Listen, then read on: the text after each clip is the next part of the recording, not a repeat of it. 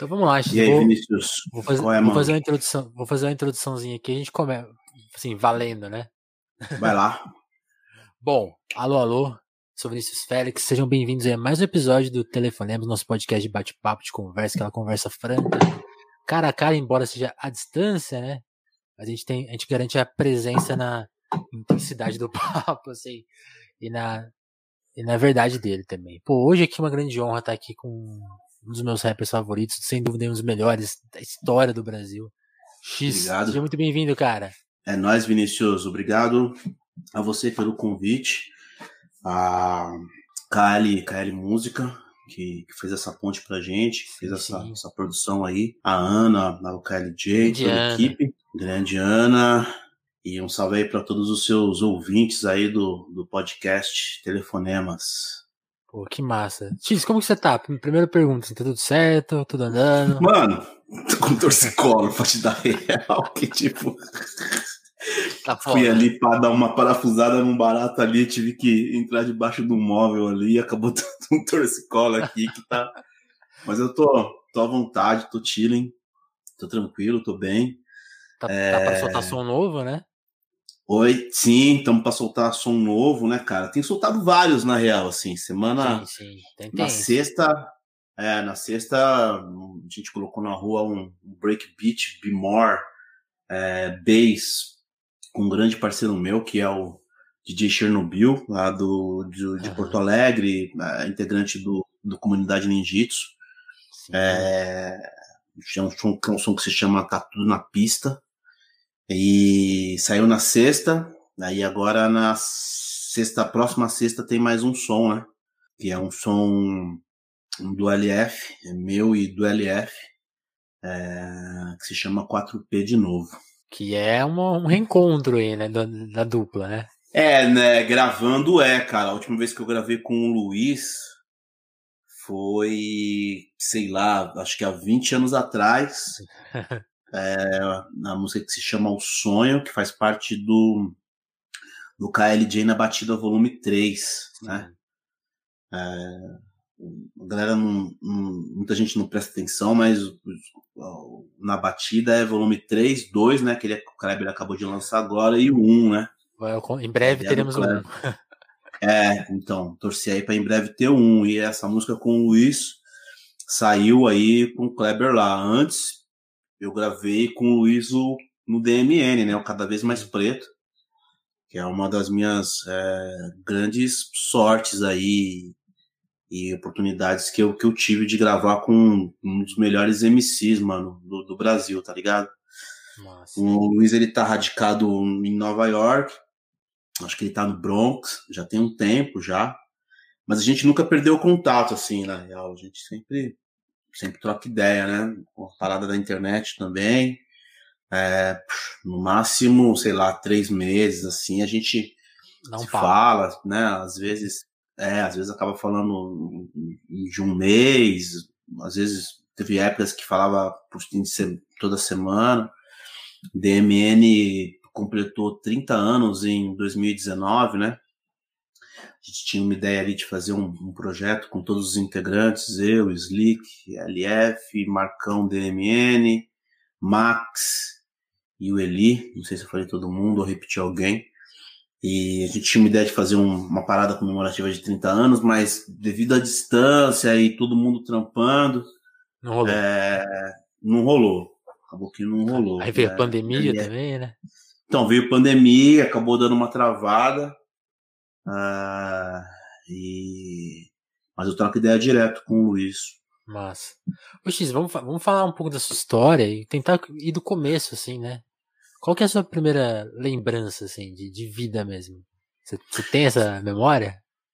Você Você fala, é um lembrança, você fala lembrança de vida fora da, da música, assim? Fora da música mesmo, é. Ah, mano, tenho, né, mano? Tipo, eu nasci num bairro que se chama Vila Formosa, aqui em São Ah. Paulo. É, e eu lembro, assim, é, brevemente, assim, da, dos, de duas, duas casas, assim, que, que, a, que a gente que eu morei, né, mano, na Vila Formosa. É, eu nasci pra, numa casa praticamente de um, de um, um cômodo só, né, mano? E, e aí eu, eu tenho flashes assim, sei lá, com quatro, cinco anos, alguns flashes.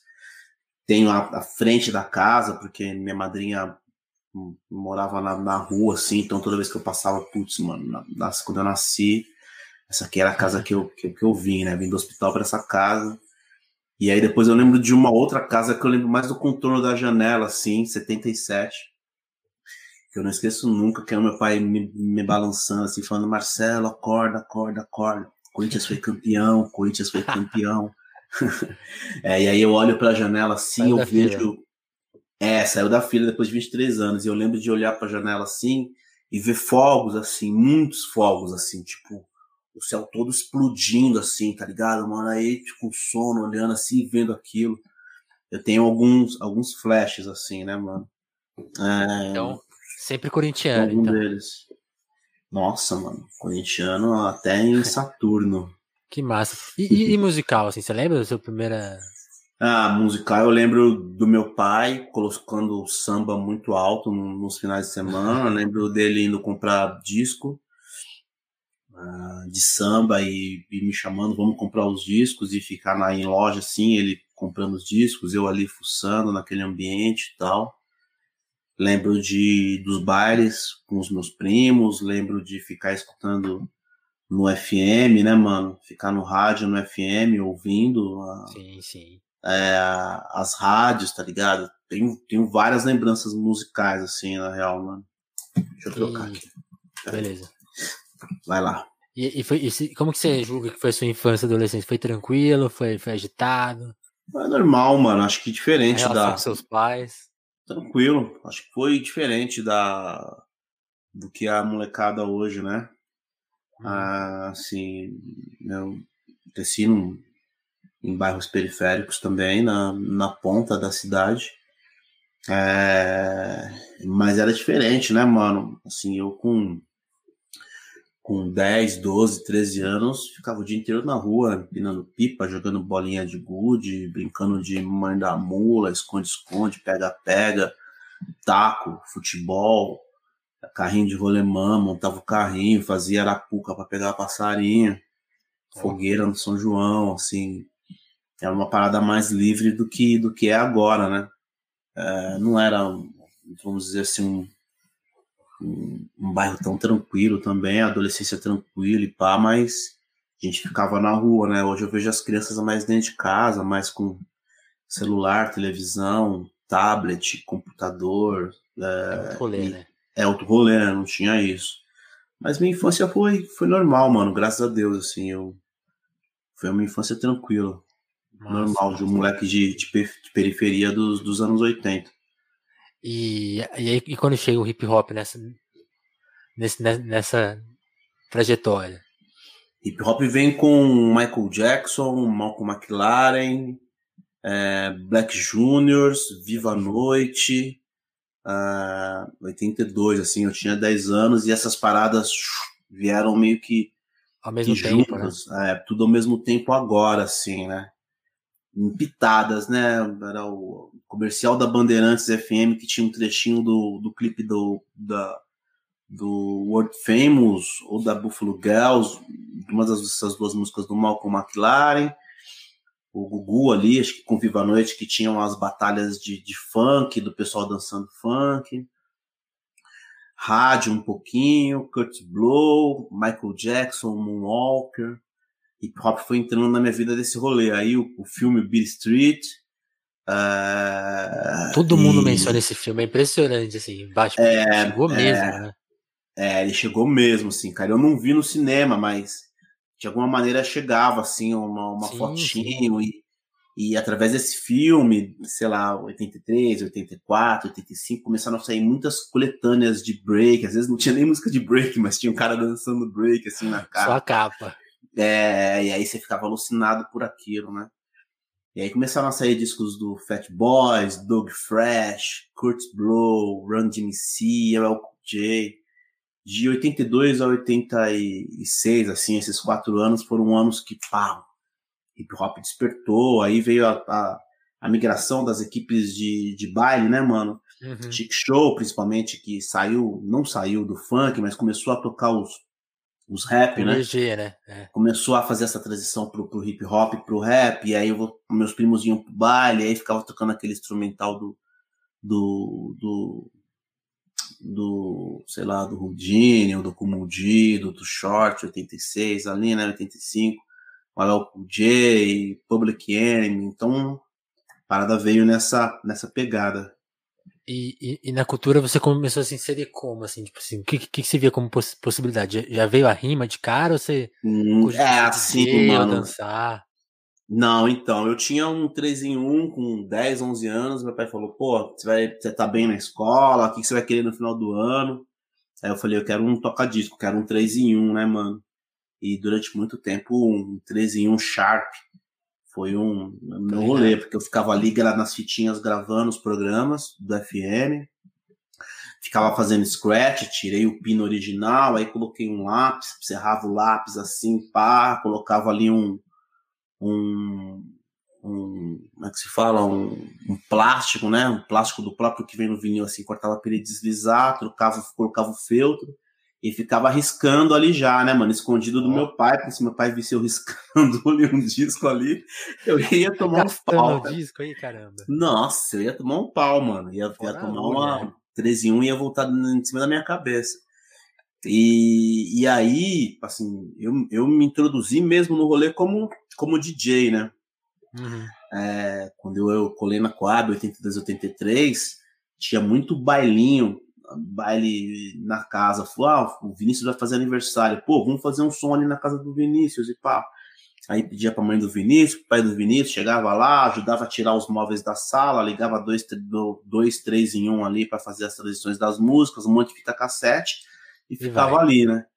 Então eu eu comecei mesmo assim no rolê é, fazendo esses bailinhos assim, depois com e a quadra tinha muito disso, né? A fita cassete era uma onda, hein? Porque devia ser difícil, hein? É, então, na real, você saía, você fazia a passagem da música, você fazia a transição, né? Era, era praticamente impossível mixar, mixar mesmo, né? Mas você fazia a transição com dois, três em um, tá tocando uma música aqui, tá tocando Já é, o Africa Bambaatam aqui, Planet Rock, e aí a outra tá aqui no outro, pum, tá acabando, né, mano? E aquela época, porra, metódico, você anotava ali é, música na, no cassete, você anotava, né? Música de 1 a, de 1 a 30 segundos até 6 e 46 segundos. Então você ficava ali no olho, um olho ali nos números, um olho na, na, na galera, né, mano? Fone de ouvido, Vai. tirava o fone de ouvido e colocava no outro 3 em 1, né, né, mano? As caixas cruzadas assim na, na sala, sacou, mano? E aí, pá, aí quando tava acabando a outra, você apertava e pum, já baixava a outra rápido, porque já ia vir o som da outra, né? Tudo colado, tá ligado?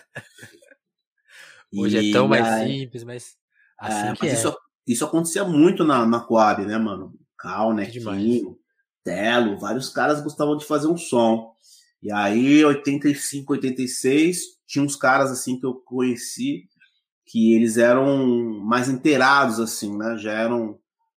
Todo mundo, acho que muito ainda é, apaixonado pelo rolê, mas não profissional, mas tinha os caras que estavam alguns níveis à frente, assim. Uhum. Um desses caras é um cara que se chamava, é, se chama, né, Guiné, Guinaldo, meu parceiro.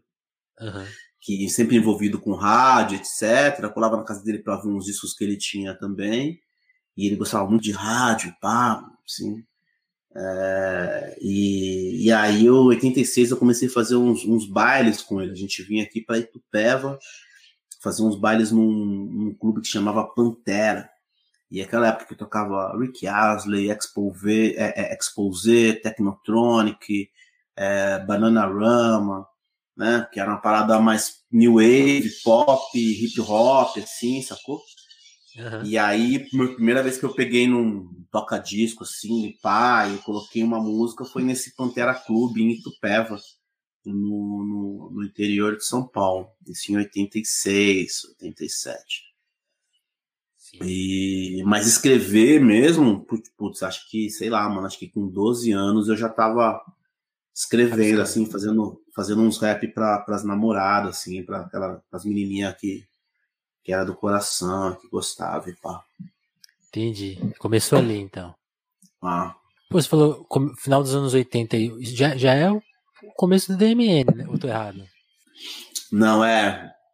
Então, eu fiquei, sei lá, de 85 ao, ao 87, 88, escrevendo, escrevendo, tinha, minha, tinha minhas rimas. Uhum. Aí, um desses parceiros também que colava comigo em Tupéva, o Cláudio, DJ também, colava eu, ele e o Guiné aqui para Itupeva.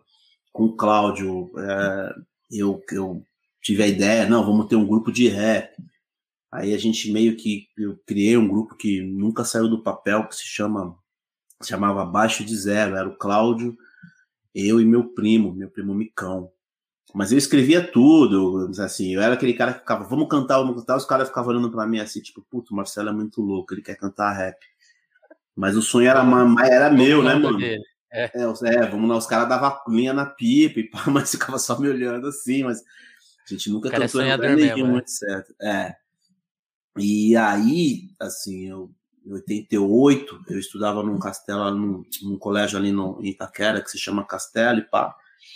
E a gente tá saindo da aula de educação artística, tocando um violão ali nos corredores, cantando cantando Legião, cantando Plebe Rude, essas coisas. Uhum. E aí a professora falou: Ó, oh, vai ter um festival de música aí, vocês estão tocando, quero que vocês se inscrevam nesse barato. Boa. E, e aí a gente olhei para dois amigos assim, e os caras, ah, vamos se inscrever, mas vamos se inscrever fazendo cover, né, mano? Aí eu falei, não, vamos cantar uma música minha, eu tenho uma música. Os caras, você tem uma música? Eu falei, é, eu tenho um Como rap. Assim? Os caras falam assim, cara, você tem um rap? Eu falei, eu falei, é um rap. Os caras, rap tipo Beast Boys, One MC. Eu falei, é, canta aí. Aí eu comecei a cantar, né?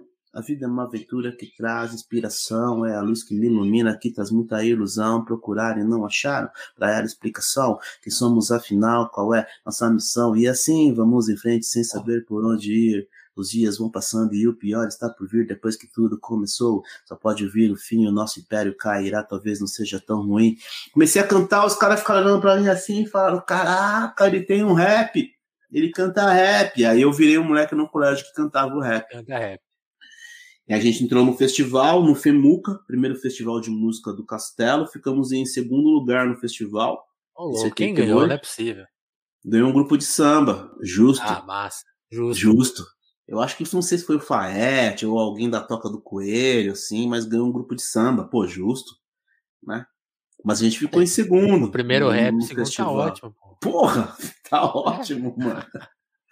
A gente fez ali um. um, um é, é, foi guitarra, bateria, o Feitosa na guitarra, o, o Du na bateria, eu e o Cal, eu e o Cal na, na nos vocais.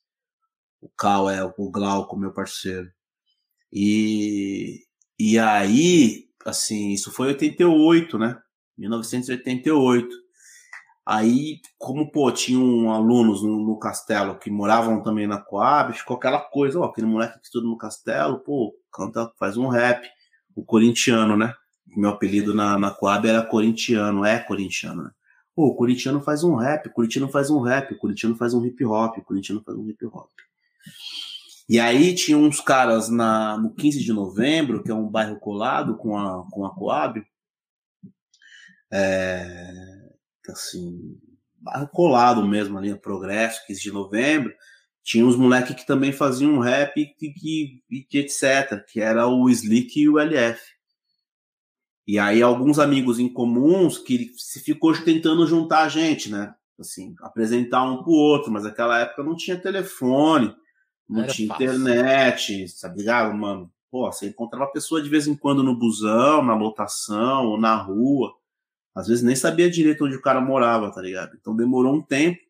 Mas aí conseguiram fazer, né, mano? Alguém chegava e me, ô, você precisa conhecer os moleques ali de cima ali que faz um rap. Eu, é mesmo? Porque na Coab, sei lá, mano, tem 200 mil pessoas, mas não, não tinha esse barato de rap na época lá. Que louco. E aí é a mesma coisa os caras, né? Ô, você conheceu um moleque ali da Coab que faz um rap. Aí um dia a gente se conheceu. Em 80, 80, 89, assim. Aí. Depois que eu cantei lá em 88, acho que passou uns 5, 6 meses a gente se conheceu. Aí o Luiz falou, mostra um rap aí. Aí eu mostrei uns três rap que eu tinha para ele. Mostrei esse. que é A Vida é Só Sua. Mandei um, mandei um outro que acho que o nome era Vai Se Fuder, que eu não sei que um moleque mais rebelde. E uma outra e uma outra que se chamava Frank, que eu não consigo lembrar, mas é que era um rap assim, tipo Homem na Estrada, que tinha não tinha refrão e tinha, sei lá, 80 versos, era seis minutos, sete minutos só mandando rima.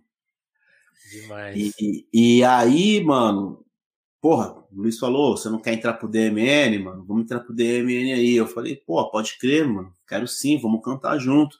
Qual é o DMN? Ele falou assim, ah, DMN sou eu, Tiquinho, o Darcio, meu irmão, ele começou a falar uns 20 nomes no DMN. Eu falei, mano, peraí, como assim?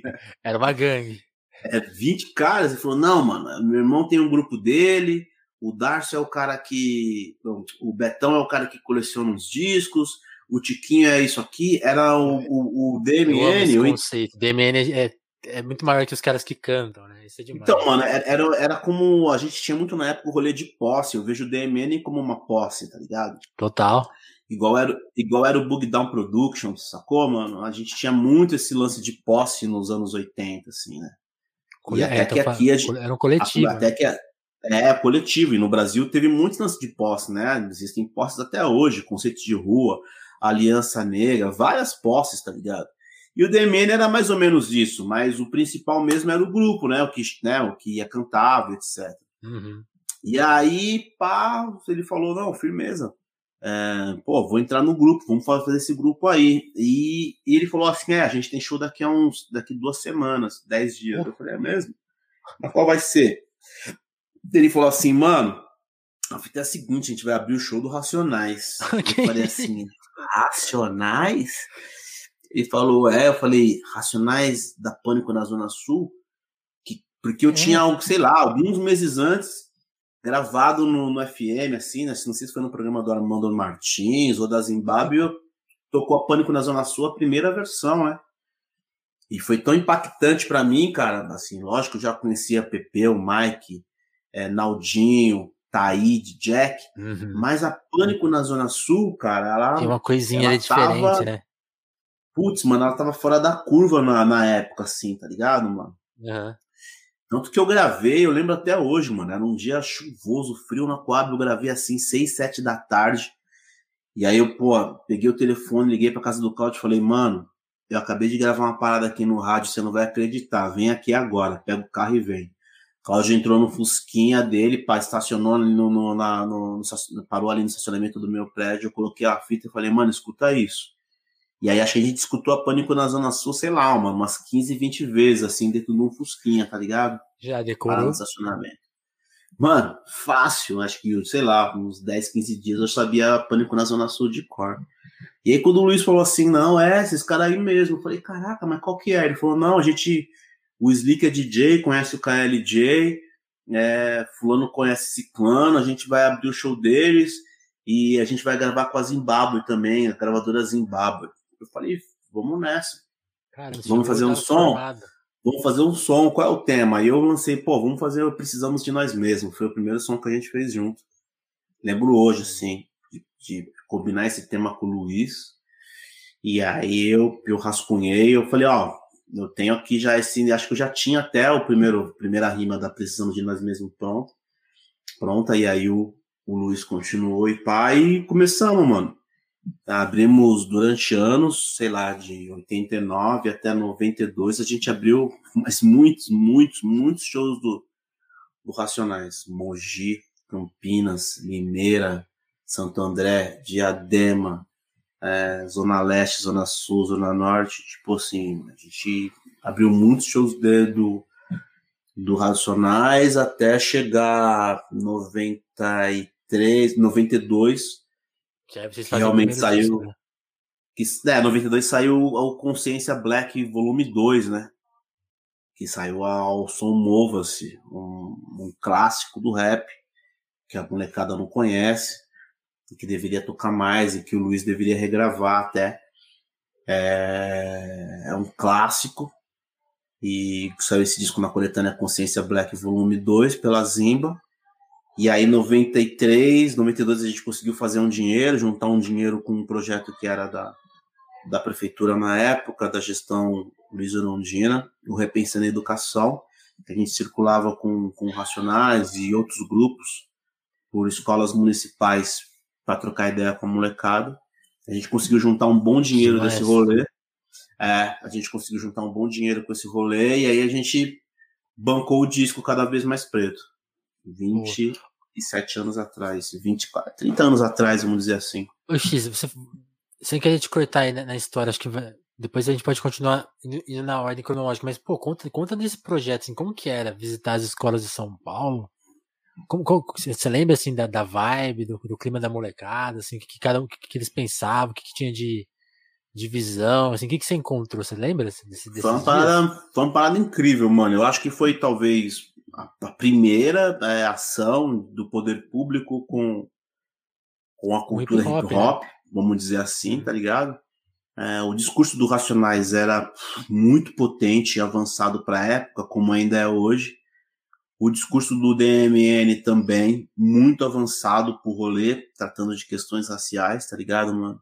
Sim. E aí, é, Sueli Chan, professor Walter, é, Levi, é, Dr. Levi, é, algumas pessoas se articularam, tinham acesso à Secretaria de Educação, escreveram esse projeto onde grupos de hip hop iam trocar ideia com a molecada, né?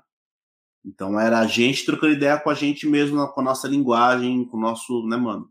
Com a nossa maneira, com os nossos argumentos. De igual para igual. De igual para igual. E assim, os professores não botavam muita fé porque eles falavam, putz, mano, na hora que falar, na hora que primeira aula, segunda aula, terceira aula, ou talvez segundo intervalo, aí tinha intervalo, os professores falavam, ó, levem o material porque vocês vão bater um papo com dois grupos de, de hip hop, de rap, que não era uma parada tão conhecida na época, mas na periferia a molecada já estava mais ou menos antenada. Vocês vão trocar ideia com dois grupos de hip hop na, no intervalo. Os professores achavam que os moleques iam embora, iam evadir, não iam ficar, né? Mas quando falava que eram racionais, mano, o pessoal de fora queria invadir queria a escola.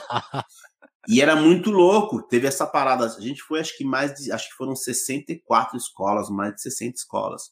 Mas isso aconteceu, sei lá, umas três ou quatro vezes, assim. Ainda mais acho que para o final, na Zona Sul, onde as pessoas já sabiam, já tinham um tititi de que ia ter o repensando, as pessoas da comunidade queriam invadir a escola, tá ligado, mano? Pô, show grátis, pô.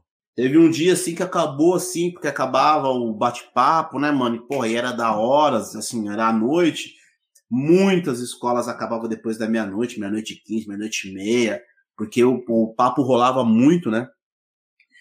É, e, e aí a gente tá lá assim comendo uns lanches pra sair fora, começa um tá, tá, tá, tá, tá, tá, pá, pá, uns tiros, e a gente ficou meio assim, pra um olhou pro cara do outro, e aí que tá acontecendo? Aí vem um, não, não, o pessoal tá feliz, tá comemorando, agradecendo aí que foi da hora. Tipo, os caras começaram a dar uns tiros pro alto pra agradecer o barato porque foi da hora, tá ligado?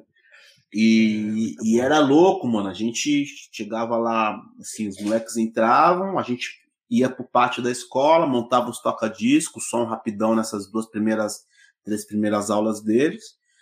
Quando eles iam pro pátio, a gente já tava lá tudo no palco, esperando eles chegarem. E aí eles escreviam, sem precisar assinar, escrevia num papelzinho a pergunta ou o que eles queriam dizer e mandavam pra gente, a gente comentava e aí virava um debate, tá ligado, mano? Então vinha coisa tipo, putz, a escola aqui é toda pichada, o que vocês acham de pichação? E a gente falava o que pensava. A professora daqui tal é racista, a diretora daqui não gosta de preto. Uh, fulano tá detonando, o pessoal aqui detona a escola. Uh, o que vocês acham? Mano, aleatória, a molecada é muito inteligente, né, mano? E a gente Com ficava trocando né? ideia. É uma liberdade rara, né? Mano, era uma liberdade rara e você via que o barato era louco, porque eles não precisavam. Eles não precisavam assinar. Então eles falavam o que eles queriam, mano. E aí, assim, aflorava o rolê dentro da, das escolas, tá ligado? Mano, foi um, um projeto incrível, assim, sacou, mano? Foi um, um, um, um projeto incrível vira e mexe, assim, a gente encontra uns caras, ô oh, meu, participei, vocês foram numa escola tal, tal, tal, a Miriana, eu tava lá, era aluno, participei do bate-papo, muito louco. Repensando a educação, 1900 e em 92. Caramba, que demais. E, e aí, vem o DMN, vem o, o, primeiro disco de vocês. Mas você, você não continua mais muito tempo no grupo, né? Você sai um pouco depois né, que sai o primeiro disco. Ou tô, ou tô errado? Ah, mano, o disco saiu em 94, a gente ficou de 92, 93, 92 e 94 produzindo. Uhum. Eram outros tempos, né, mano? Eram, eram difíceis. A gente, a princípio, ia produzir com o mesmo cara que fez o disco do Racionais, o Holocausto Urbano, que era o tio da Bonnie, o Marcelo, mas acabou não, não rolando. E, e aí a gente migrou, uh, e a gente mesmo acabou produzindo no estúdio do DJ Cuca. É, a gente bancou e produziu e o Cuca só dava o suporte. Ele tinha um engenheiro de som lá, um moleque muito gente boa, o Pancho, que assim é, fazia o que a gente queria. A gente acabou produzindo o disco lá, resumindo assim, né? Uhum. E aí a gente não tinha como lançar o disco, pegamos o disco pronto e batemos na porta da Zimbra e falaram: ó, lança nosso disco aí, vocês podem lançar, quer lançar. A gente praticamente cedeu o disco na época para Zimbábue lançar. E aí o disco saiu em 90, final de 93, começo de 94, eu acho. E aí eu fico no DMN hum, até 90, acho que até o começo de 97. Fiquei mais dois anos depois. É, o disco no disco do DMN ele não tinha um apelo comercial, né, mano? É um disco que eu gosto muito, acho um disco foda. Mas ele não tinha um apelo comercial, né? da época, né? Você escutava o programa do. Não chegou a tocar na rádio, nada? Não, cara, nenhuma música chegou a tocar na rádio. E, a, e o rap bombava aquela época, de certa forma. Tinha o programa do Armando.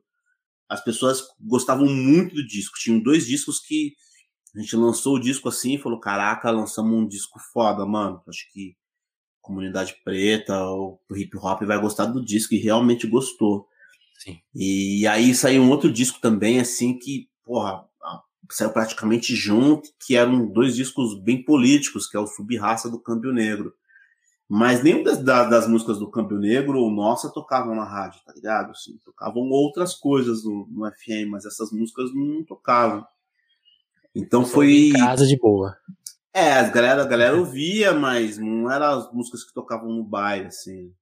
A gente até chegou a rodar e fazer alguns shows, mas não tinha um apelo, vamos dizer, comercial, assim, pra época, né? O disco. E aí foram momentos difíceis, assim, pra, pra gente, né, mano? Assim, principalmente em 95, 96, a gente via as coisas acontecendo, eu via as coisas acontecendo, mas a parada não rolava. E aí todo mundo trampando, né? Nem hoje, né, gente? Isso que, isso que eu ia perguntar, tipo assim, quem tá ouvindo a sua descrição fala, pô, o X, o X, o X já vivia de música tal, ficava fazendo os rolês, ganhava uma grana fazendo os shows. Não, esse tempo todo você estava trampando com outras coisas, né? Fazendo revista, trampando loja Todo de mundo. disco. Qual, qual que é essa Todo essa mundo trampava. Ah, eu eu trampei no, como securitário no Banco Real, Aí do Banco Real. Da Real eu trampei como office boy na, office boy na Encol. Aí da Encol eu fui pro Banco Real como securitário. Certo. Aí tava muito, mas muito, muito apaixonado por música. E eu ganhava bem, bem mesmo no Banco Real, mas eu acabei saindo e fui trabalhar na, na Galeria do Rock, que fui trabalhar na Galeria do Reggae, né, conhecida como Galeria do Reggae hoje em dia numa loja de disco que se chama é, que se chamava Discomania, a loja do Oswaldo. Então eu saí de um lugar onde eu ganhava, sei lá, 1.200 cruzeiros ou reais, que foi bem nessa transição aí de cruzeiro para real, e fui ganhar e fui ganhar 200 reais quando ganhava de comissão numa loja de disco da galeria, mas é era o ambiente música, que, né? é, era o ambiente que eu queria, era o ambiente que era a sala de aula que eu, que eu, que eu queria estar, né, mano? Então eu ganhava pouco dinheiro, mas eu tinha muita informação porque eu tinha acesso aos discos. Naquela época você não tinha música, o hip hop tocando no FM, né? Assim, então eu queria estar tá lá. Sonho, né? É, e aí eu fui trabalhar na discomania. É, isso ainda trampando, isso ainda tocando com o DMN. É, eu saí do DMN, acho que eu fui trampar numa outra rede de, de, logi, de discos, que era a FENAC Ática, virou Ática Shopping, virou Ática Shopping, Ática Shopping, depois de Ática Shopping virou FENAC. E quando eu saí do DMN, acho que eu já estava trabalhando na FENAC já, mas a gente trabalhava, todo mundo sempre sempre trampando e, e tocando. Quer dizer, já trabalhava com música também, né, mano? Porque, é lógico, é um trampo, é um. É trabalho. Mas é... tinha o sonho de viver da música, né? E, mas, mas não foi de tanta revista que você ganhou sua. Você assina, né? O, o cada vez mais ah. feito como chato, né? É, o X-Ato, né? X-Ato. E aí, aí eu vi, né, que era um papo eu sou, era... eu sou aquele chato legal. É, é não, assim, legal. eu pulei, eu pulei Mas um trampo essa na real. Do apelido que é legal. Eu pulei um trampo, na real, que foi o do Guilherme 10, né? Ah, eu, queria, queria saber mais 10, disso. Editava ah. umas revistas, né? Então, a gente, uh, com, com, com, o teor das nossas músicas, das nossas letras, se criou uma proximidade ah. muito grande com o movimento negro, né?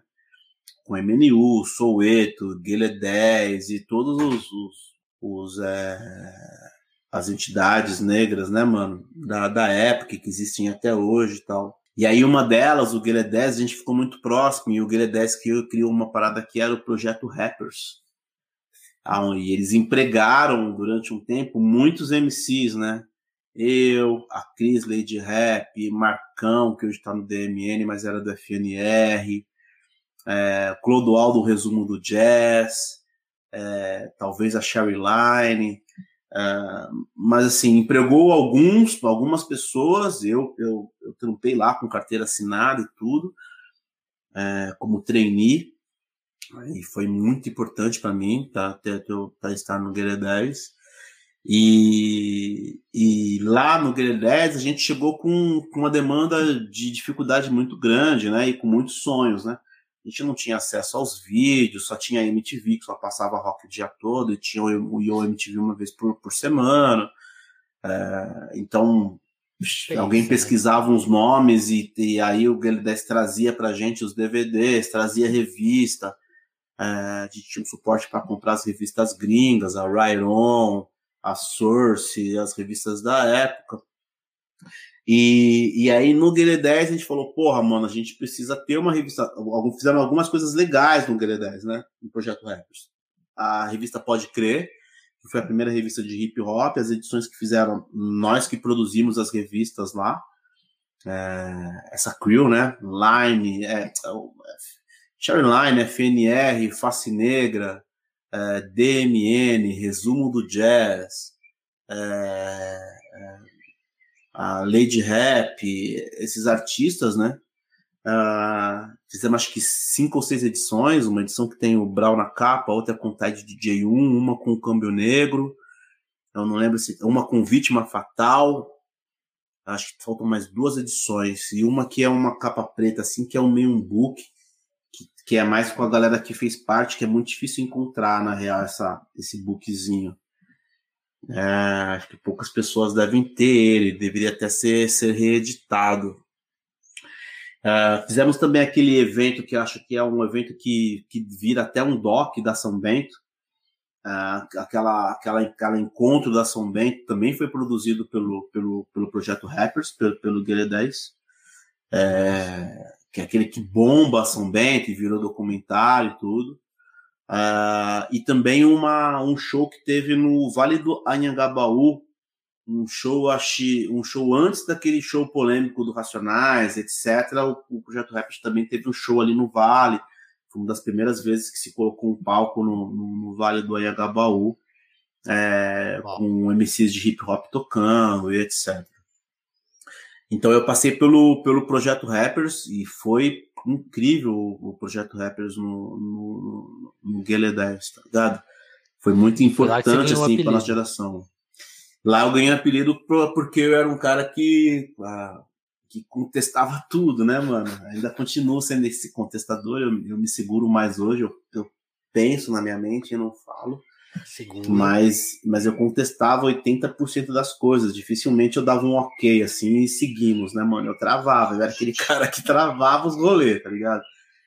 E aí a, a Line, a, a Cris do Lady Rap falava, nossa, Marcelo, você é, você é muito chato, mano. Ela concordava comigo, Marcelo, você tem razão, mas você é muito chato, mano. Você é muito chato. Estamos finalizando o rolê aqui, aí eu vinha, eu vinha com questionamento. E, Pô, Marcelo, você é muito chato, mano. Porra, Marcelo. E eu e tinha aí, um nome, eu tinha um nome, underground, tinha um nome né? que, que, era under, de underground, por causa do abaixo de zero, né? Lá da, com o Cláudio, com o meu primo, o abaixo de zero, underground, então era under meu nome. E o LF falava, under? Não, sai andando. Pode escolar um outro, outro nome aí que under, under não vai rolar, mas a gente vai usar o um nome em português. Papo de nome americano. É, é gringo, por não, acaso. É, então. Aí, tipo, putz, mano, que nome vai ser? Que nome vai ser? Aí eu coloquei, falei, ah, ela tá me chamando de chato? Firmeza, eu vou colocar X traço ato. Ficava X ato, né, mano? X ato atitude. Não tinha nenhuma relação com o Malcolm X, nunca teve relação com o Malcolm X. Era só pra dar uma sacaneada mesmo, fazer a brincadeira com, com, a, com a palavra chato, né? Com adjetivo e tal. E aí o X e... quando você estreia solo, né? Quando eu saio do D, quando eu saio do DMN, eu falei, porra, não vou continuar assinando X-Ato, né? Fica estranho, as pessoas ficam perguntando por que X-Ato e tal. E aí eu falei, ah, vou acrescentar o I o S vai ser só X. E aí, quando em 97, quando sai o, o single de Skin, eu já assino como X. Mas, pô, e, e aí, até o, o Maleronca, né? Nosso colega aqui do Crise no Telefonemas, e tem uma super entrevista com você na Mais Soma também.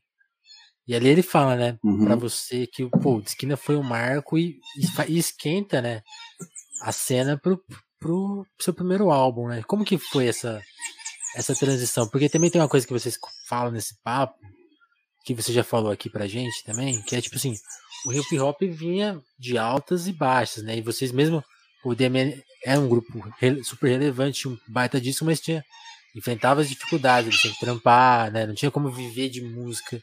E vocês já viam alguns colegas vivendo de música e tal. Então tinha todas essas, essas questões, né? Como que foi esse período para tipo, mano, agora tem que fazer minha carreira é. Você, você tinha essa visão? Como que foi? Eu, eu acho que mesmo em 96, poucos artistas do hip hop viviam de ah. música. E se viviam, viviam mal, assim, né? A parada ainda era nova e, e, o rap não era aceito que nem ele é aceito hoje, tá ligado? Pela classe Sim. média e etc. É, eu, o, o DJ1, eu tô em casa um dia, o Humberto liga e fala, Marcelo, eu e o Taíde, a gente vai fazer curadoria de um disco aqui para Paradox.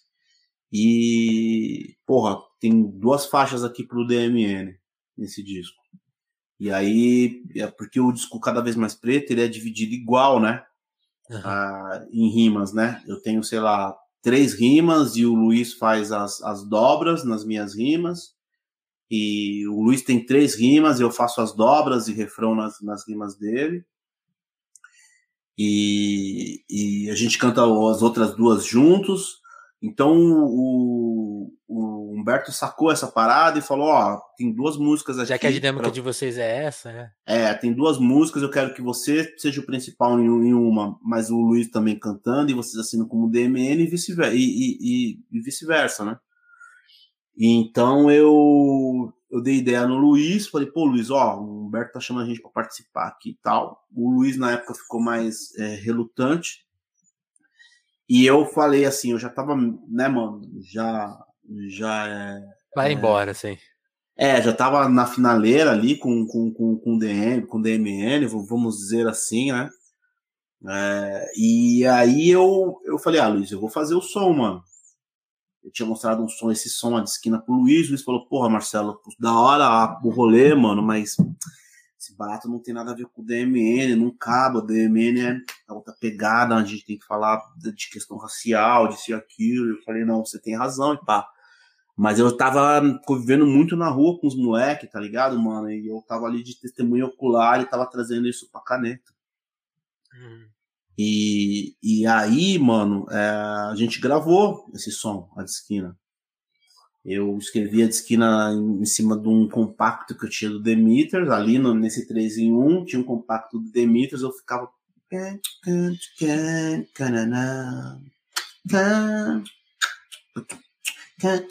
E eu pá, canetando ali a de esquina, pá. Dentinho colava no final de semana em casa, mostrava os versos para ele, ficava mostrando para ele o flow que eu, que eu queria, assim, fazendo os ajustes ali, pá. E aí, quando o Humberto ligou, eu falei, Humberto, tem uma música aqui em cima do Demeters. Ele falou assim, o Humberto falou, Demeters? Eu falei, qual, qual som? Eu falei, ah, a, a, Funkei Sua Vida. Falando em português porque é mó difícil falar em inglês o nome. Ele parei e falou assim, não, é mesmo? Peraí. Daí, sei lá, Humberto acho que deve ter... Puxou ali o disco. 15 mil discos na casa dele, deu, sei lá, dois minutos, deu menos de um minuto, ele ele tava tocando essa daqui. Eu falei, essa mesmo. Ele falou, já era, vou fazer um instrumental. Aí ele fez um instrumental, a gente caiu pro estúdio e gravou. E gravamos, né, mano? E, uhum. e aí, quando saiu o disco, a música, porra, o, o Natanael, né, mano? É, e tinha uns programas, não era, não sei se era imprensa ainda, mas o Natanael tinha um programa em alguma rádio e, e, o Marcelo Santos, né, que era o DJ do programa do Natanael, começaram a tocar a música. O pessoal da Paradox investiu em outras músicas, acho que investiu numa música do Fish, em um outro som. Mas quando a gente estava indo para os bailes, quando a gente estava indo para os bailes na Soweto, indo assim no Somebody Love, indo em alguns bares, os caras estavam tocando a de esquina. E os caras, porra, tocava, tava rolando um Born Jamaicans ali, tá rolando um som fodão, aí que entrava de esquina e o baile continuava pá. Mesma pegada, se vacilar, a galera falou, se divertia um mais aqui. ainda. Então, a música estourou, mano. Tá ligado? A de esquina é uma música que ela estourou algumas vezes já, tá ligado? Aquela pois música é, né? teve, teve alguns repiques, assim. Porque ela estourou com essa, com essa versão que é uma original. característica da sua obra, inclusive, né? Então, é, ela fica indo e voltando, né? Tipo, a Sonho Meu mesmo, ela começou a tocar 10 anos depois. o pessoal hoje pira na Sonho Meu, que não são que tem 20 anos, mas de 10 anos pra cá que a galera, tipo, né, mano, escuta e, e fala da Sonho Meu, tá ligado? E aí, no caso da esquina, mano, tipo, a música começou a tocar, começou a tocar, e eu tô eu de rolê com o Kleber, mano, caraca, a música tá tocando. E a, e a Paradox, mano, nem aí pra música, tá ligado? E aí eu, eu sentei com o Kleber falando, mano, vamos produzir um disco? Vamos.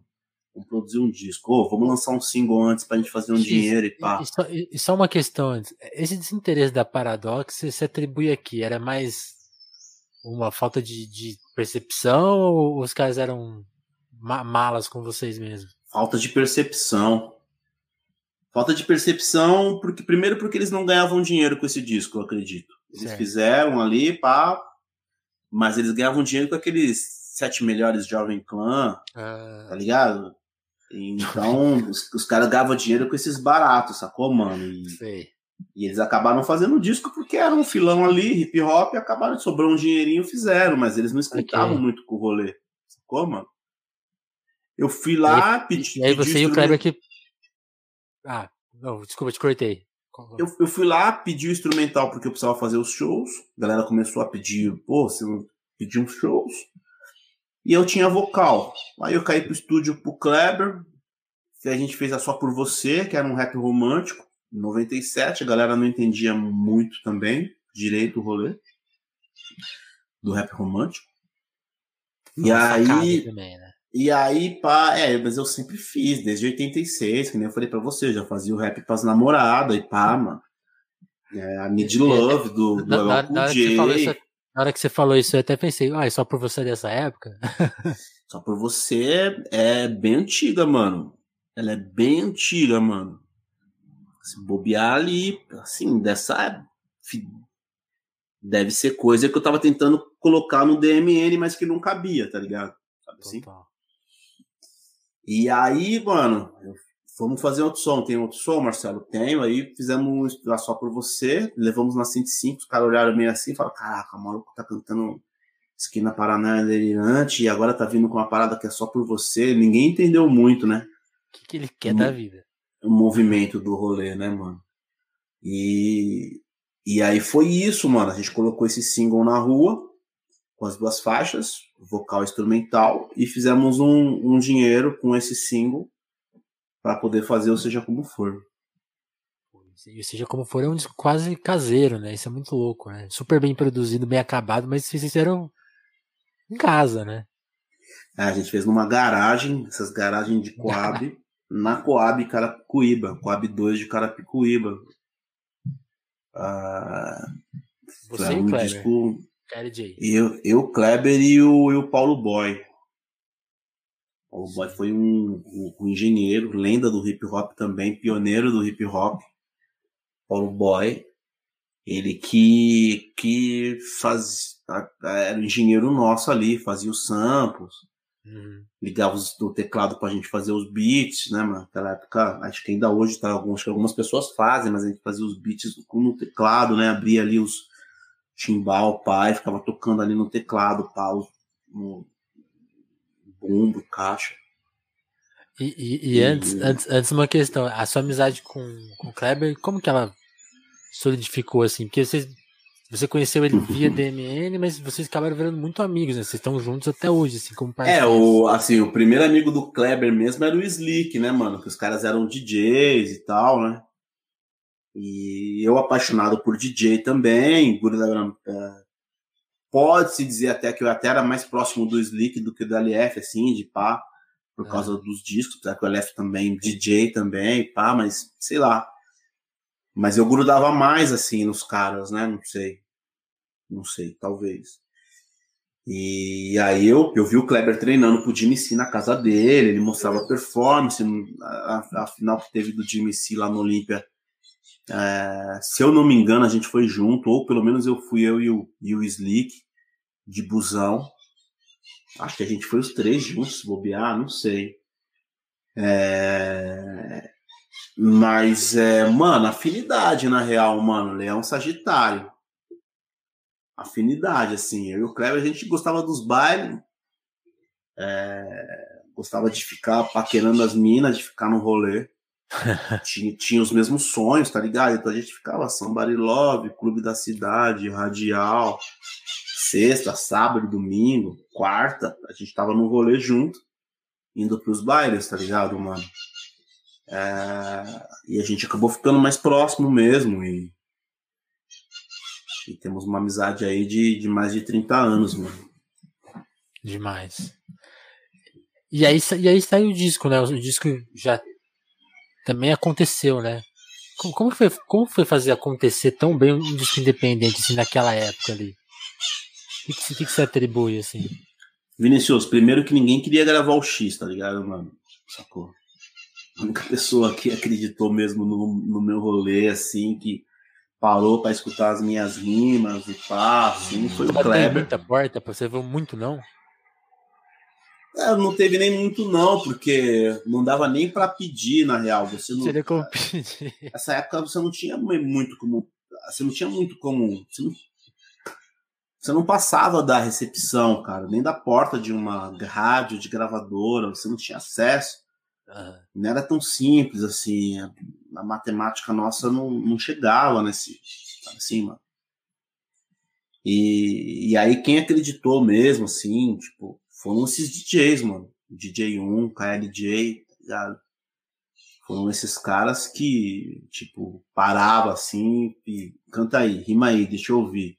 Mostrava o som, mostrava um beat, tá ligado, mano? Dava uma fita cassete, dava um MD, DJ Luciano. Foram os DJs, assim, tá ligado, mano? demais. Então, mas as equipes de baile, as gravadoras, assim, 94, 95, 96, 97, nada, mano. Nada. Só depois da de esquina que um ou outro, assim, teve um start. Mas posso dizer que no meu caso mesmo, só com, com os mano e as minas. Sei. Tanto que eu e o Kleber E- ficamos, sei lá, de 97 a 99 produzindo, ou seja, como for, como for.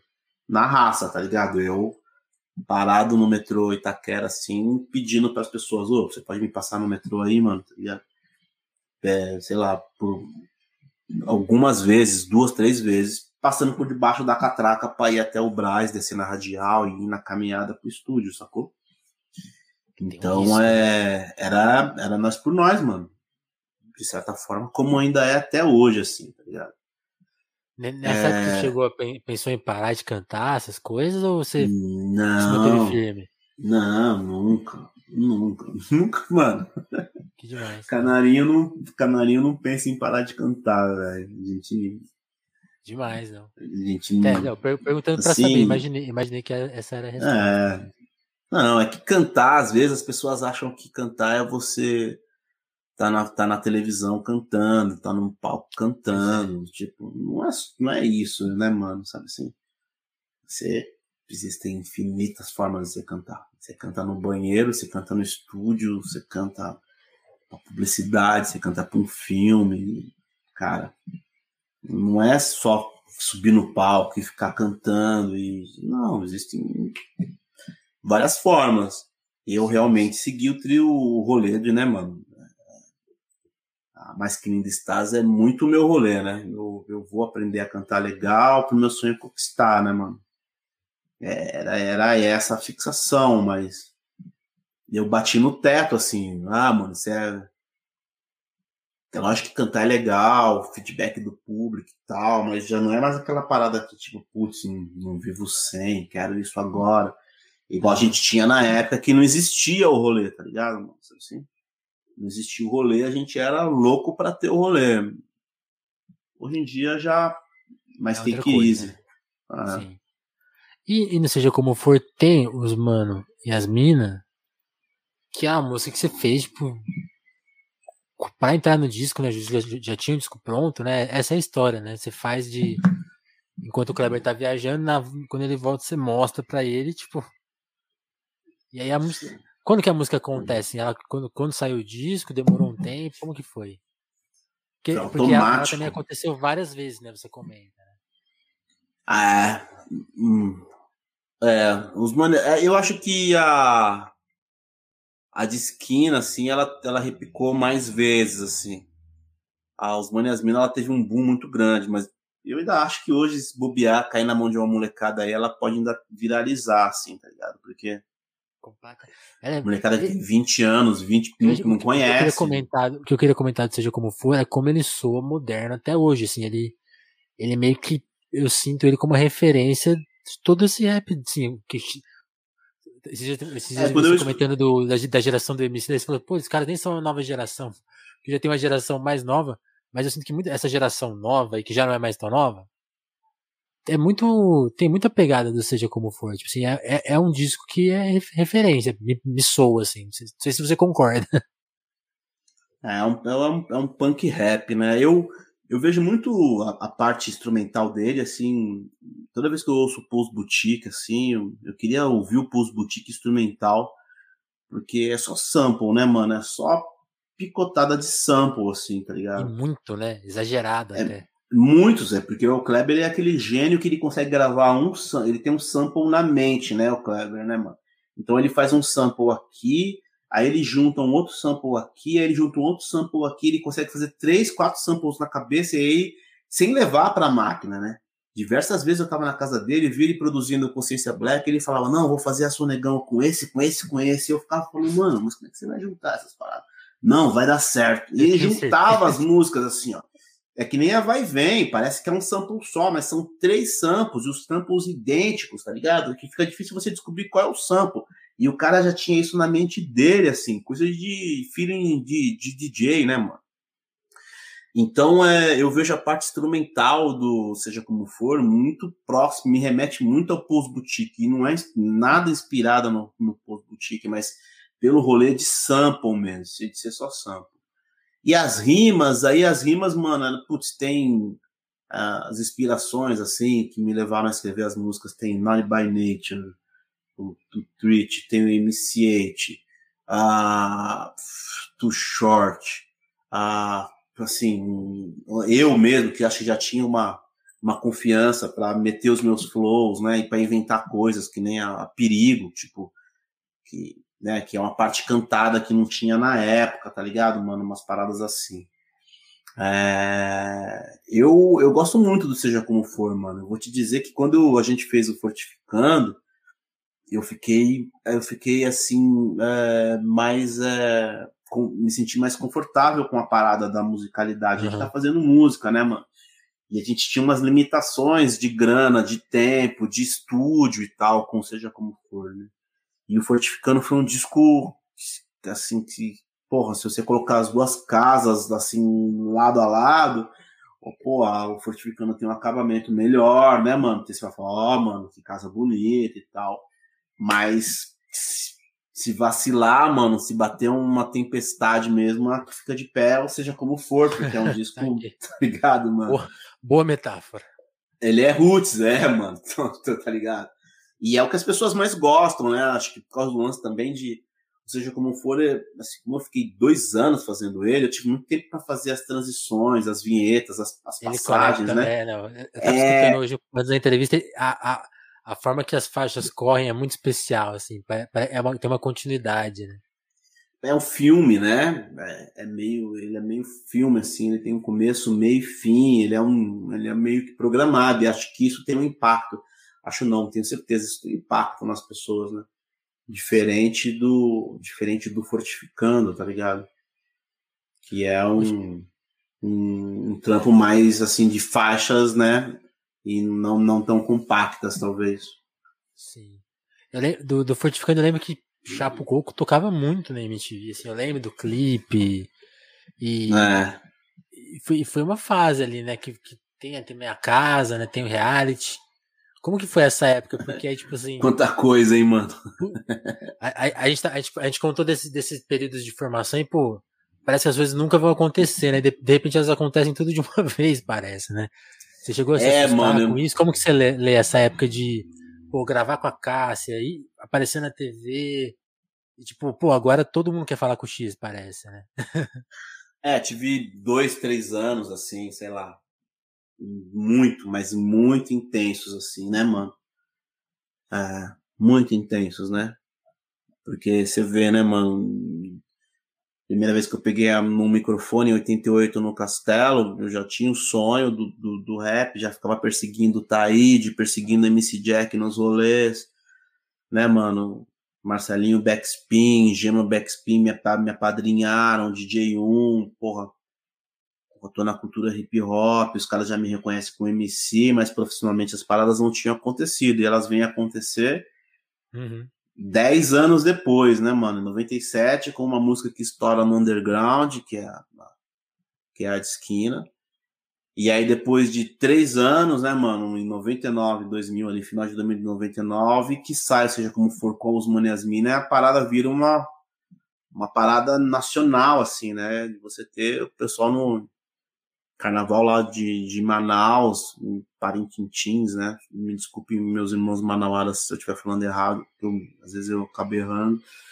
Mas o pessoal cantando no carnaval de lá, mano, rolê, assim, Brasil inteiro. É, publicidade, televisão, é, teatro, as pessoas, né, mano, com referências das Mano as Mina Pá. E aí, com isso, veio uma avalanche, né, jornalistas como você, é, televisão, moda, rádio, TV, show, pessoal da música, tá ligado, mano? É, foi bem louco, mano. Foi bem louco, na real, tá ligado? Sim. Foi muito louco, mano. E, e, e, você acha, e, você acha, que ele tinha uma novidade? Que, por exemplo, hoje eu tava vendo os vídeos seus, umas entrevistas, vendo você no gordo.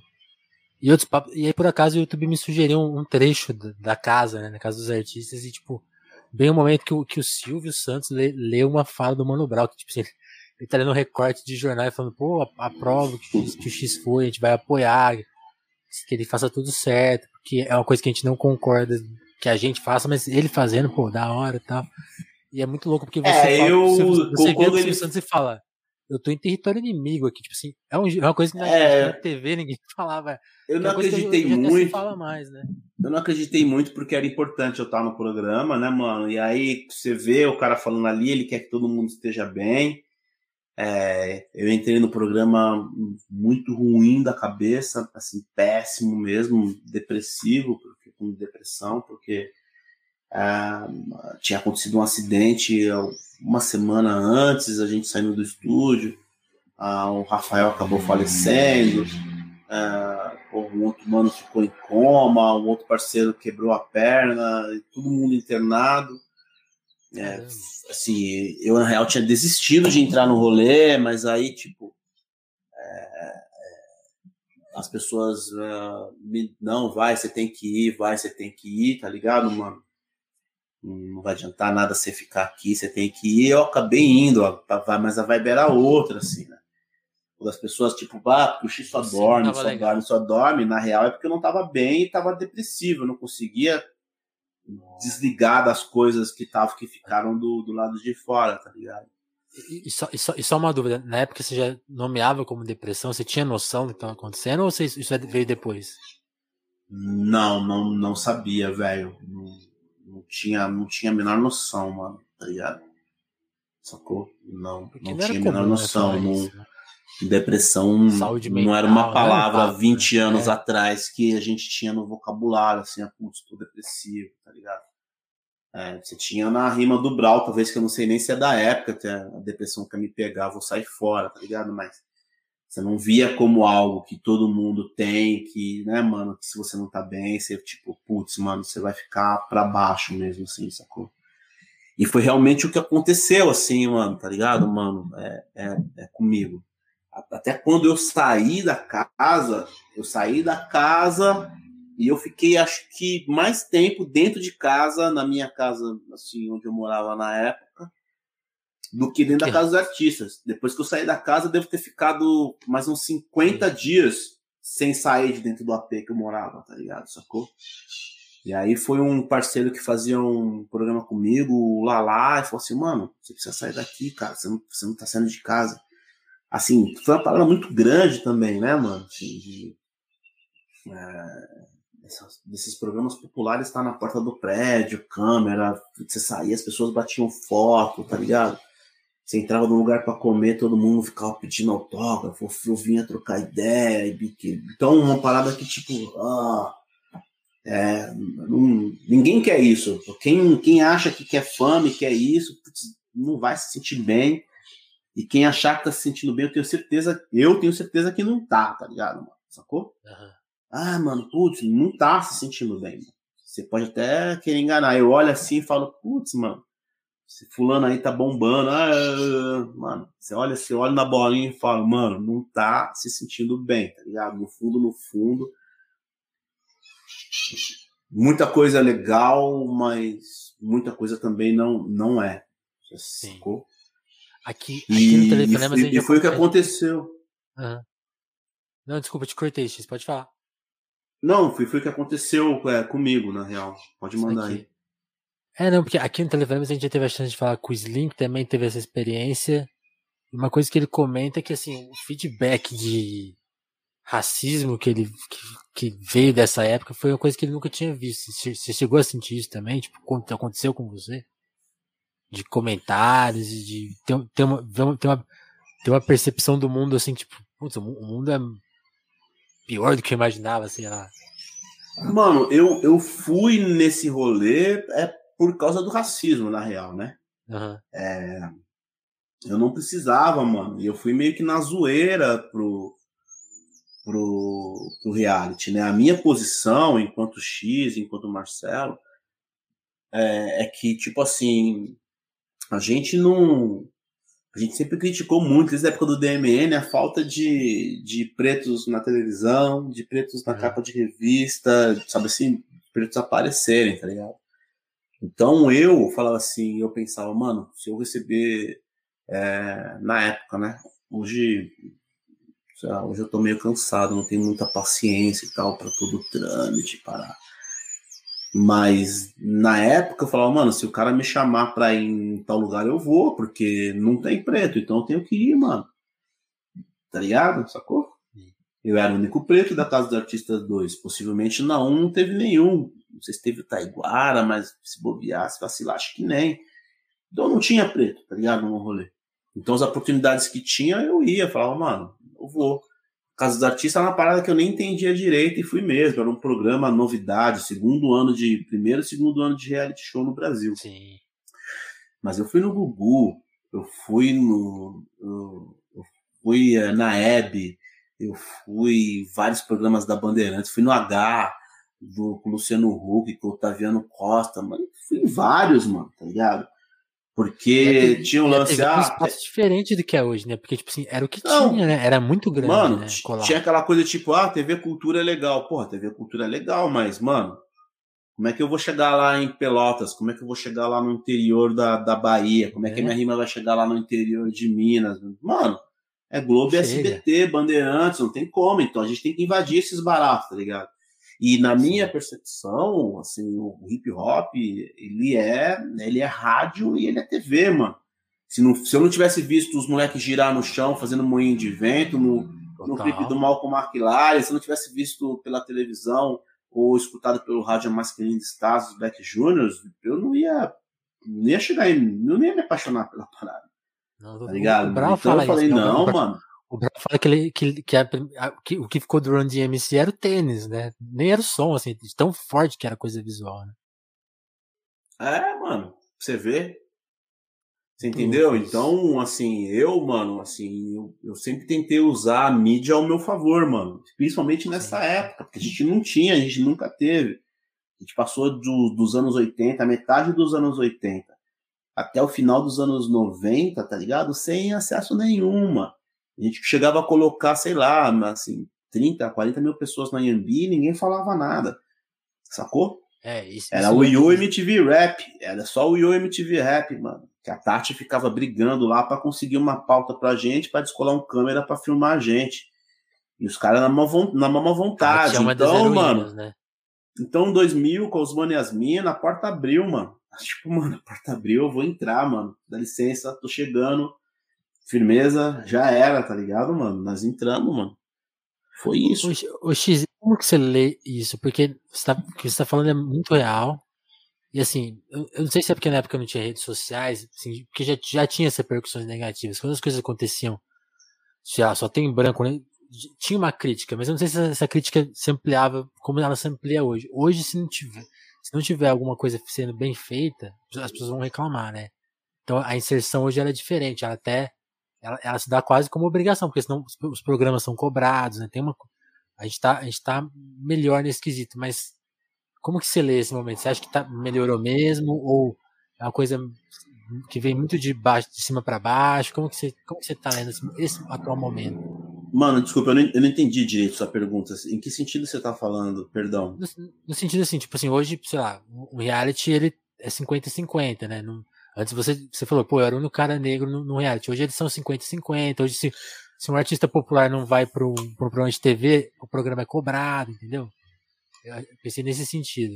Você acha que isso mudou? É, eu, eu, eu, é eu, eu, eu acho que os caras querem fazer média. Eu acho que as televisões, eles querem fazer média. Se você colocar no Globo News há seis meses atrás, com a parada que teve lá do, do Floyd, tá ligado? Uhum. Eles tinham um programa que eles ficavam enchendo de preto jornalistas, assim, tá ligado? Mas se você ligar agora no Globo News ou em outros canais, não tem nenhum preto. Já tiraram, os brancos já tá, já tá assumindo de novo, tá ligado? Sacou? Então você percebe que eu, eu vejo um, um programa fala lá, ó, estão colocando preto por causa daquela parada que aconteceu, sabe? Sim. Ok. É isso mesmo, tá ligado, mano? Pelo menos agora os caras estão tendo essa parada de que, putz, a gente precisa colocar, mas ainda não é natural, ainda não é normal. Não é uma parada é, igual para todo mundo, sabe assim, mano? E acho que vai demorar muito para as oportunidades serem iguais para todo mundo. É igual ontem que eu tava vendo um programa do da Lab, acho que no GNT, peguei o um finalzinho assim, as paradas de mês da consciência negra e tal.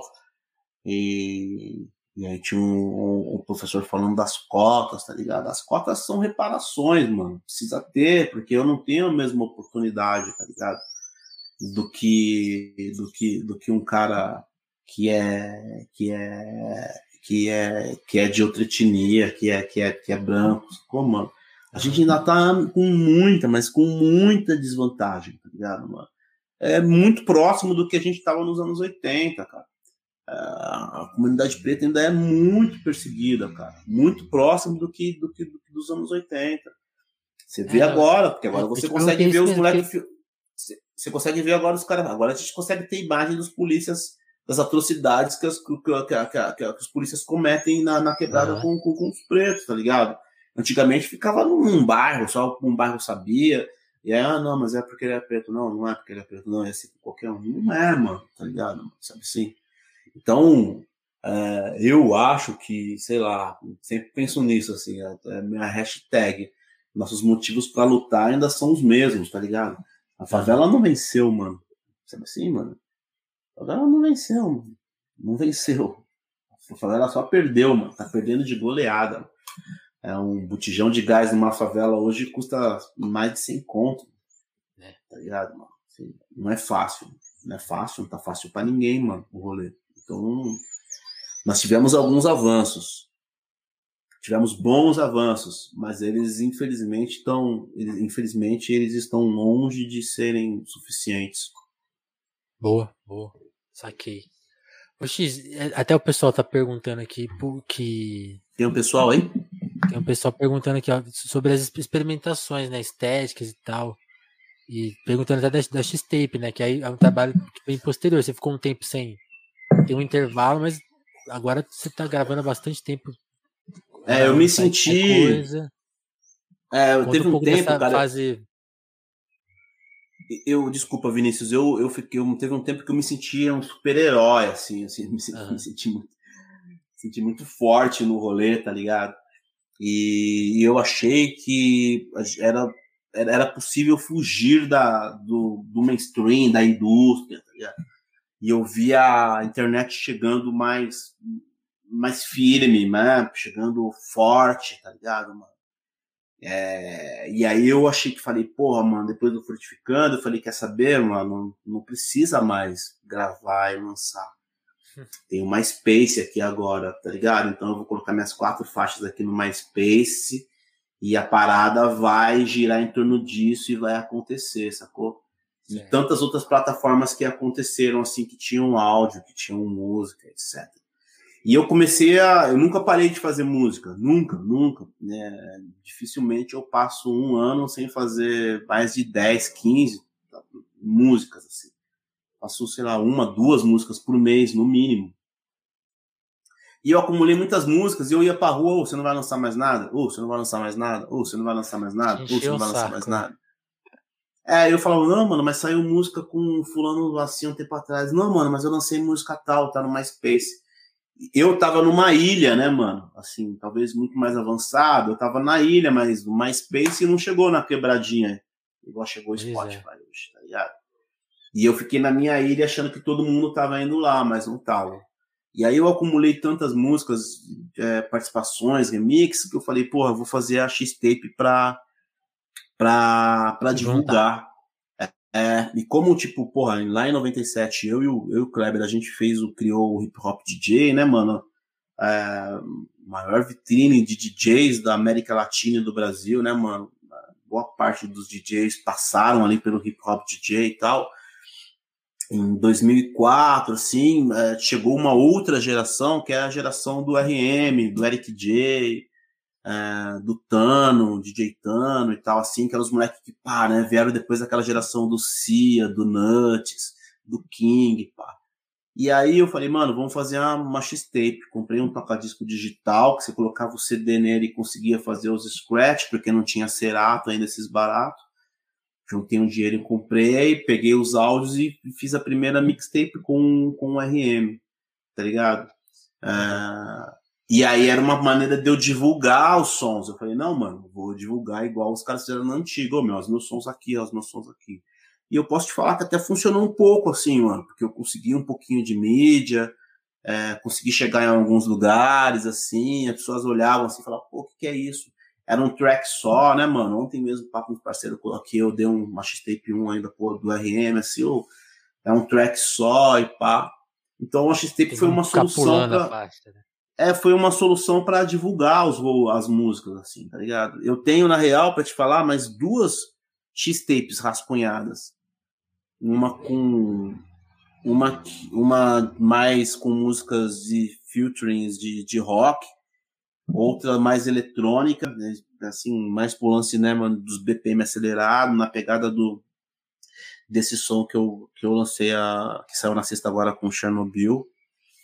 E, e uma outra mais com os sons mais na pegada mais do reggae e tal, assim, mas sempre misturada com hip hop, né? hip hop central e, e atingindo outras, outros estilos musicais, tá ligado?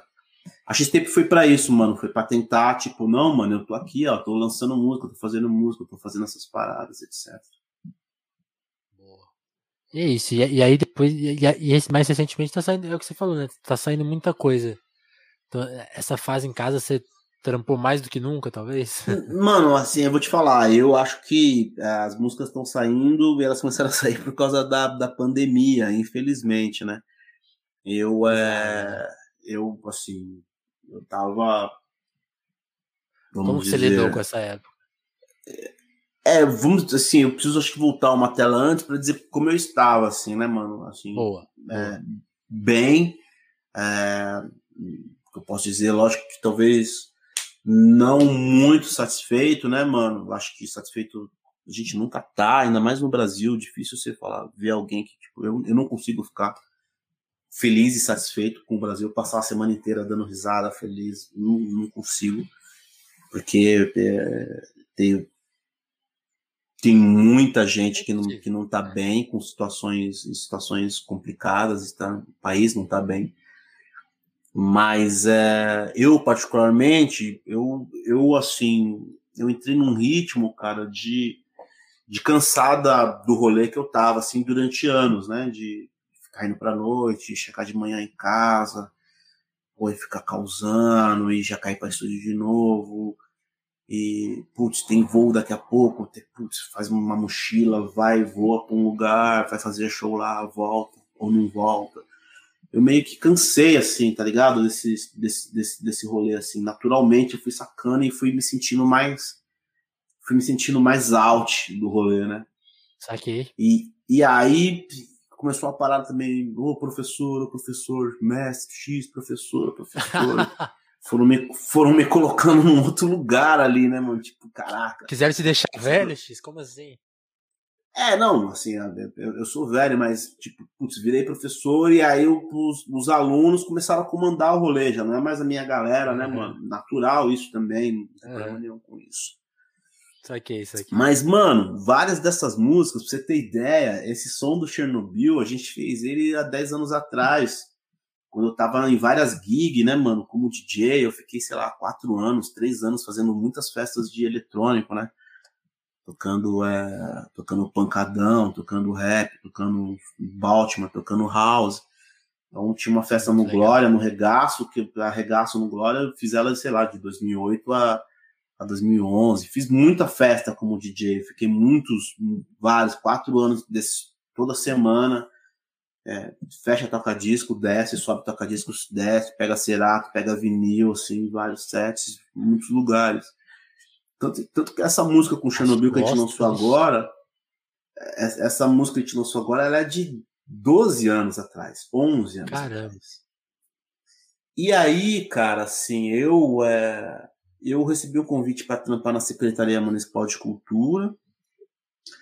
É, foi uma parada maneira porque fez eu mudar os meus hábitos, né, mano? Eu era um cara que ia dormir seis da manhã 5 da manhã, 4 da manhã, me acordava 11, meio-dia, 2 da tarde, e aí eu comecei a acordar 9 da manhã, então virou a chave.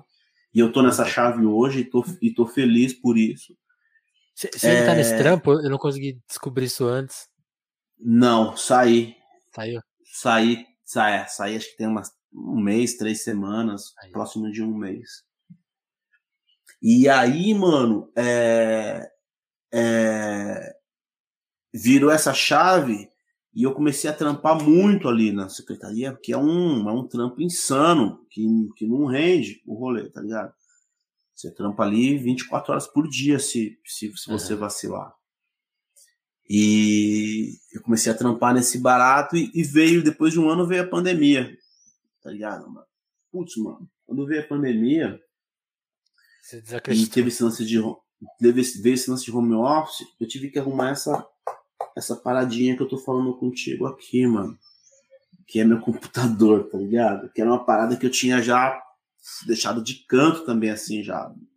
Saquei. Quando eu arrumo esse computador, eu começo a escutar um monte de música. Que chamou. Eu arrumei, eu arrumei o computador e comecei a escutar umas músicas aqui, escutar as músicas ali, abri uma pastinha, joguei umas músicas, olhei que tinha outra, uma outra pastinha ali com outras músicas. Aí eu fui entrar no Spotify e falei, caraca, minha conta no Spotify, mano, praticamente não existia, eu não tinha conta no YouTube. Isso há dois anos. Não tinha conta no YouTube, não tinha Spotify, não tinha nada. Aí eu comecei com o meu computador e falei, não, peraí, mano. Deixa eu começar a colocar essas paradas na rua. Eu lancei o arquivo X, que foi uma seleção dessas faixas, tá ligado? De algumas faixas. Esses dias uhum. eu tava olhando aqui, eu acho que eu tenho um arquivo X volume 2, assim, possivelmente, tá ligado, mano? Com músicas que foram lançadas assim no MySpace, remix que eu fiz com o RM, remix da Segue a Rima, remix da Tudo na Pista, do Pristine, Buster. É... Mano, coisas que não saíram ou que foi para uma plataforma para outra. E aí, mano, a pandemia fez eu me ligar que eu tinha um, algumas músicas para lançar, tá ligado? E aí agora a gente tá colocando essas músicas na rua. É... Eu quero, mano, tentar alcançar a molecada de agora, né? Porque as músicas que eu tô fazendo filtering, os moleques acabam lançando mais rápido, né? Acaba saindo em um, dois, três meses. Às vezes você vê, uma música tá na rua. Mas as minhas demoram 10 anos, 12 anos pra lançar, tá ligado? Tem que agilizar. E tanto agora, eu tô correndo meio atrás assim, tipo, não, mano, eu quero tentar lançar malas o máximo possível, então. Então ano que vem vai sair Nossa. muita música. Vai sair muita música ano que vem. É, é, possivelmente das mais um... recentes e também as antigas. E você pensa de novo fazer um, um álbum nos, nos termos dos, dos, dois primeiros, assim, bem conceitual, fechado, ou você pensa mais em singles? Mano, eu penso assim. Então, pelo que eu percebo, assim, pelo, pelo arquivo X e os outros, é mais resultado hoje em dia você lançar os singles, né? Uhum. Eu percebo. Eu não consegui escutar o disco da Marisa Monte inteira ainda, que eu, uma artista que eu gosto, mas eu não consegui ainda. Sei lá, mas ainda não consegui o disco da Mina, da Mina inteiro. Um exemplo que eu tô dando, tá ligado, mano? Certo, certo. Então, eu é, acho não, que muita gente também não conseguiu é escutar é um o arquivo X inteiro. É, e aí você vê o single, porra, eu lanço um single, pô, o single tem, sei lá, 3 mil audições, e as músicas do arquivo X, elas têm 300, assim. Então, é uma matemática louca. É, eu sou muito contra esse lance de, sempre fui, tipo, putz, chegou o vinil, esquece a fita cassete, joga tudo fora. Putz, chegou o CD, esquece o vinil, joga tudo fora. Eu acho que essas Vacina. plataformas, as coisas, elas deveriam vir acumulando e não a gente é, ignorar o que foi feito, tá ligado, mano? Acho muito errado isso. Mas eu tô precisando entender como é que é esse jogo, tá ligado? Hoje, Sim. assim, eu, eu tenho um, um disco para lançar que se chama Invisível Azul. É, eu, eu tenho um, um disco para lançar que se chama Invisível Azul, uma parada que eu fiz com, com iniciei ela com, com a Bujanra, o André Bujanra, e finalizei ela, finalizando ela com o Otávio Carvalho, é, do Vitrola, Vitrola Estereofônica. É, e, e aí, mano, eu acho, hoje eu lançaria essas paradas em single, tá ligado? Porque eu acho que tem mais tempo, cada 30, 40 dias você vai, eu acho que tem mais resultado do que eu lançar tudo de uma vez e não ter argumento e então hoje, hoje acho que eu, eu vou nos singles, mesmo que seja um álbum, eu vou fatiar ele em pizza e vou dando pedaço de pizza por pedaço de pizza, tá ligado? Mas. Aí tem esse Invisível Azul, tem um disco que eu comecei a fazer com Apollo, músicas que estão muito bem encaminhadas com Apollo lá em 2000 e e três, que era uma parada mais conceitual, mas muito conceitual e cabeçuda, que eu acho que ninguém entender. Acho que até hoje, quando a gente lançar esse barato, ninguém vai entender muito. É muito abstrato, tá ligado? Uhum. É muito abstrato, sacou, mano? É... E tem muita música para sair, mano. Tem muita música para sair. A, a, da semana. É... A da semana é essa com, com, com LF. Que é a 4P Isso. de novo. 4P de novo. X, antes, antes da gente encerrar, te fazer a pergunta assim. Você pode responder até com um som seu, não sei. Qual que, qual que é o seu rap favorito? da vida? Nossa, mano. Nossa, ou, mano. É ou um top 5 aí, né? Vamos, vamos, vamos ser gentil, né? Enquanto você pensa, agradecer a Raid que chegou aqui, ó, da, do História Pública. Muito obrigado, turma. Veio uma 150 pessoas aqui para nossa live. Muito obrigado, turma, que colou. Esse é o Telefonemas, né? Vocês me conhecem já, Vinícius Félix aqui, tocando os papos. E hoje o nosso convidado muito especial é o X. Que eu imagino que vocês conheçam também, né? Quem nunca escutou o X tá louco, né? Mas sejam muito bem-vindos aí a turma que colou. A gente tá quase no finalzinho da entrevista aqui, mas espero que vocês aproveitem. Quem quiser ver de novo, daqui a pouco ela vai estar no YouTube. Yeah. Mais tardar amanhã. E também nas plataformas de, spot do, de podcast. Agora dei tempo Vinícius, de pensar. Será que ele tem a resposta? Vinícius, você falou de raps, é isso? É, raps. Mas se você quiser falar uma, uma outra coisa de outro gênero, pode ser também. Uma música da vida. Mano, eu, eu escuto. Eu escuto muito de tudo, cara. Eu tô, acho que esse ano eu entrei numa vibe, numa onda assim. Hum. Até porque eu, eu, eu, saí de São Paulo e acabei vindo pro interior, então eu tenho escutado muito reggae, muito dub, tá ligado? Mas eu sou um cara que eu escuto muito jazz, escuto muito rap, escuto muito samba. E aí, sei lá, mano, pra focar no rap, acho que eu precisava fazer das alguns nomes dos anos 80, assim, que, que foram muito importantes, assim, para mim. Grandmaster Flash, In the Fruit, In the Fruits 5, Melemel, nossa, Melemel, cara, é um dos MCs preferidos, assim. Flow, eu chapo, um rap estilo funk, tá ligado? Uhum. Que, eu, que eu chapo muito. É, LL Cool J, Public Enemy, Short, NWA, é, LL Cool J, Queen Latifah, Roxane Chanté, Bug Down Productions. Isso só, tipo, anos 80, tá ligado, mano? Uhum. É, isso é anos 80.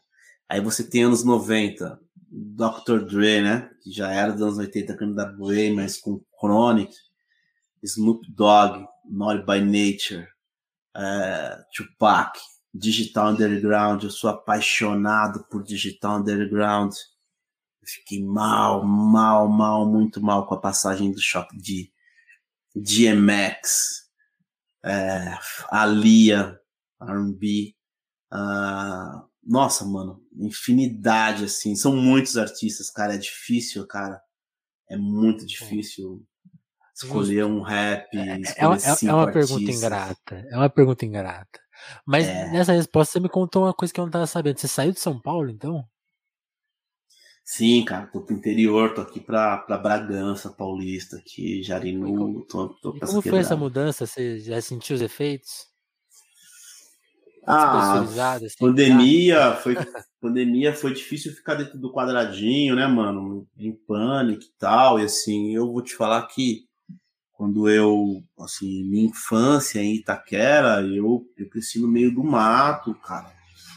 Brincando em cipó, fazendo arapuca, é, nadando nos, no, nos riozinhos, tá ligado, mano?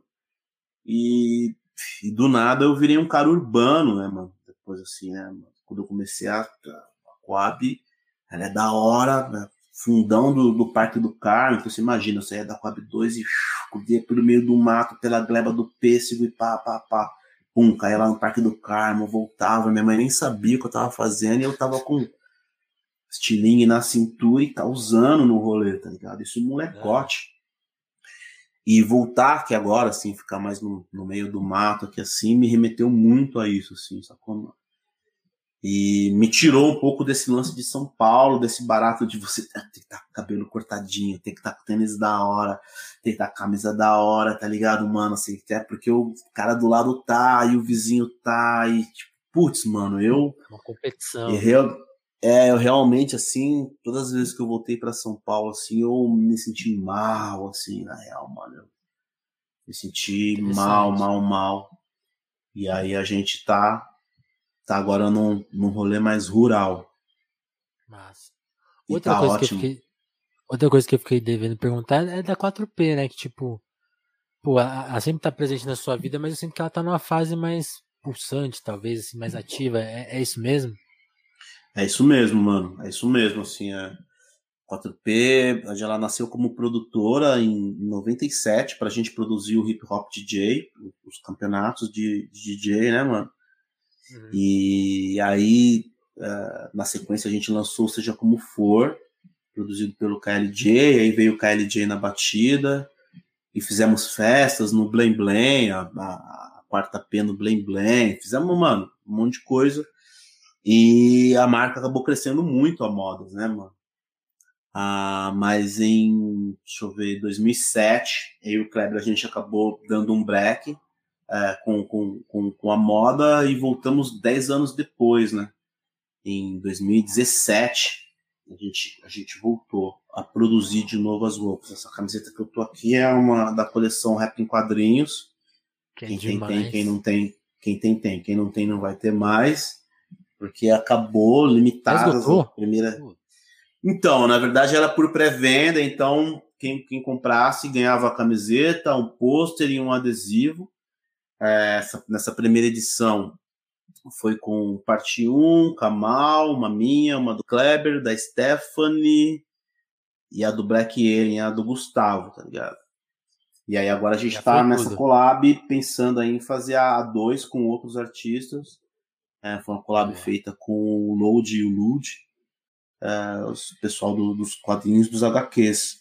Mas desde 2017 que a gente voltou a produzir novidade para a gente também, porque agora a gente nós temos uma loja virtual, né? É, 4p.com.br. É, voltamos a fazer. Oi? Vou linkar aqui para a turma ir lá comprar uma camiseta. Ah, é, pô, link aí.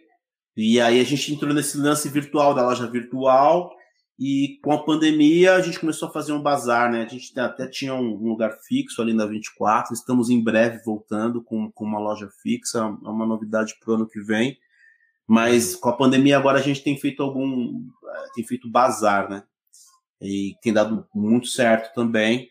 Inclusive nesse final de semana, dias 19, 20 e 21, tem bazar na Preta Hub, que é a número 50 ali, na, na 9 de julho ao lado do metrô em Agabaú. Saiu do metrô em Agabaú, pum, você já vai ver dois grafitão bem louco que tem ali.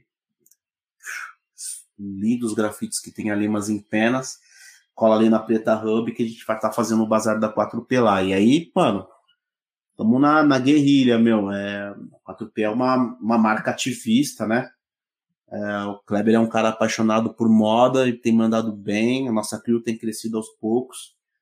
E a gente tá, tá nessa guerrilha aí da, de, de moda ativista urbana.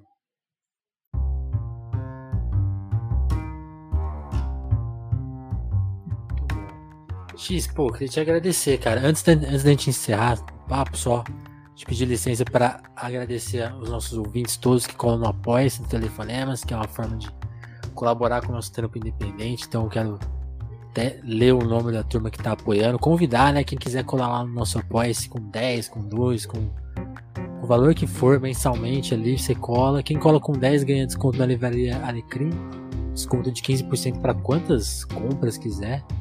Depois, se a gente quiser fazer uma parceria com a 4P aí, X, vamos fazer essa. dar um descontinho pros nossos assinantes aí, ó. Um... Bora lá, mano. Vamos, vamos uma... pensar em algo aí. Sim, vamos fazer essa parceria assim, a gente informa aí. E agradecer quem tá por lá. Enquanto fica meu convite para quem quiser chegar no após, então agradecer quem já tá por lá. Né? No caso que é aqui, ó. Adriana Félix, André Camurça, Dagmar Pinheiro, Dalva Branco, Douglas Vieiras, Maria Santos, Jéssica da Mata, Lívia Rossati, Romanelli, Sabrina Fernandes, Gabriel Nunes, Matheus Botelho, Tatiane Araújo, Pedro Duarte, Eric Marlon, Diogo Burilho, Kleber Monte, Davidson Mati, Juan Borborema, yeah. Mário Juliano, Vitor Preda, Lucas Monteiro, Augusto Batista, Matheus Fonseca, Ana Martins, Thiago Benete, Marcelo Pereira, Guilherme Rui, Caio Teixeira, Vinícius Ramos e o Lucas Gomes. Muito obrigado, turma, que já tá por aí, ó. A lista cada vez mais difícil de ler ao vivo. Tem que fazer uma gravação para tocar. E faça a lista aumentar, que um dos outros prêmios é você ter seu nome aqui. Então sempre, sempre a gente agradece, a gente não esquece ninguém, não. Colou lá, tá sendo. tá ganhando o salve. Se você não quiser fazer a colaboração do Apoia, que é mais fixo e tal, mensal, considere mandar um pix aí para esse e-mail que tá na tela, na descrição aí do podcast, que também é uma forma de ajudar a gente mais rapidinho. Pô, ah, curtiu o episódio aí, vou mandar cincão lá pros caras.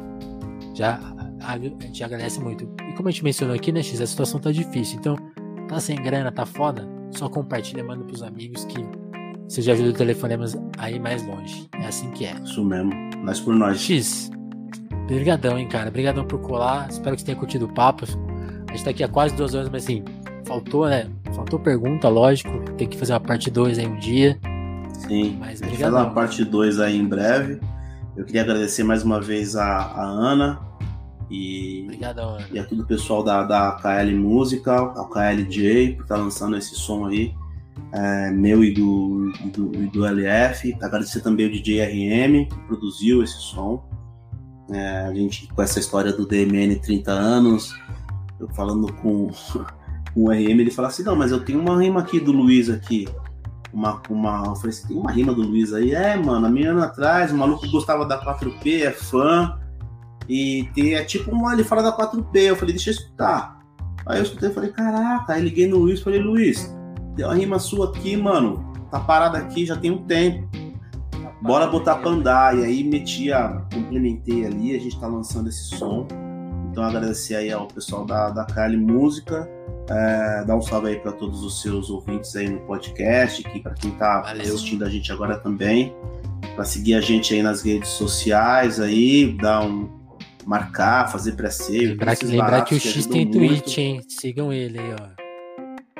Apelidado tem Twitch, X. tem Twitter, tem YouTube, é, tem todos esses baratos aí. Parece que não, mas a gente tem. Eu tava até falando no canal com a minha mina ia abrir esse barato aí de OnlyFans. É OnlyFans esse barato aí? Como é o nome você, vai, você vai chegar no OnlyFans então? Então, mano, eu tava tentando. Mas eu não sei como é que funciona ainda. Eu falei isso pra ela, vou abrir um OnlyFans, voou um prato assim na minha testa, eu não entendi direito. Mas tamo aí, mano. A gente tá na maioria dessas redes errado, sociais aí. Acontece. lógico, lógico. É, só o pessoal da hora, mano. aqui. Acho que o pessoal vai. É, imagina. Ó, mano, imagina. Tem um OnlyFans ali, o que, tem que fazer? Mas dá pra mostrar só o pé, ficar mostrando só o dedão do pé, sim, passa. É, dá pra ser comportado. Mostrar os é. cotovelos. É. Então é isso, aguardem aí que eu vou fazer a minha conta. Fiquem ligados então nas redes do X. Fiquem atentos nas do Telefonemas. A gente tá todo, toda terça, quinta e sábado nas plataformas de áudio. Ao vivo aqui na Twitch a qualquer momento. Lá no YouTube, que essa conversa vai chegar lá daqui a pouco, eu ainda não defini um cronograma que a gente tá fazendo essa coisa. A gente fazia por live lá, né? Agora a gente mudou isso, eu vou definir lá um cronograma. Eu aviso aqui pra vocês ficarem sabendo das datas certinhos, horários. Vou, vou pensar, acho que é importante ter um cronograma por lá. X, mais uma vez, cara, brigadão. Até a próxima. É nóis, então, Vinicius, então, obrigado você aí. Valeu. Até a próxima, mano. Tamo junto. Abração, turma. Valeu.